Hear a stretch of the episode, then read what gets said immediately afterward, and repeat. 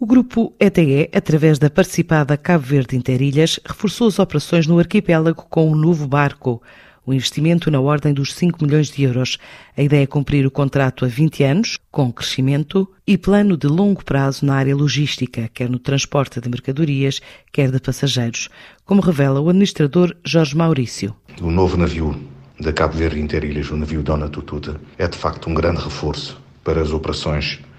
Portanto, vamos ter um navio com mais segurança, com mais capacidade de navegação, com mais capacidade também e operacionalidade de, de manobras, está perfeitamente ajustado às necessidades do mercado, dos clientes e, e, da população em geral.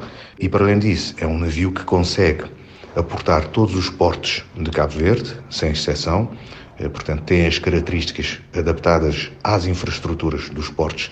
Este navio implicou, em termos eh, financeiros, um investimento à volta de 5 milhões de euros eh, portanto, isto é um, é um esforço importante para uma empresa que começou há bem pouco tempo.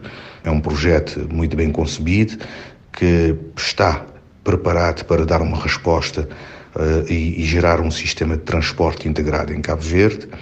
Este é o segundo navio que já estamos a preparar para entrar. Isto mostra um esforço enorme e um investimento grande e responder de forma positiva ao contrato de concessão de 20 anos que temos com o Estado de Cabo Verde. O navio Dona Tututa vai poder fazer uh, ligações já de rotas já existentes, uh, nomeadamente São Vicente, San Nicolau, uh, Sal e Boa Vista, mas vai ainda melhorar e vai estender este itinerário para a Ilha de Santiago. Portanto, em longo prazo, temos projetos ligados à parte logística, ou seja, da nossa parte está em projeto ter centros de logística, armazéns adequados em cada uma das ilhas e estamos gradualmente a instalar centros de logística e de mercadorias em todas as ilhas para facilitar a integração navio-carga eh, sem, sem dificuldade, com mais consolidação, com desconsolidação também fácil,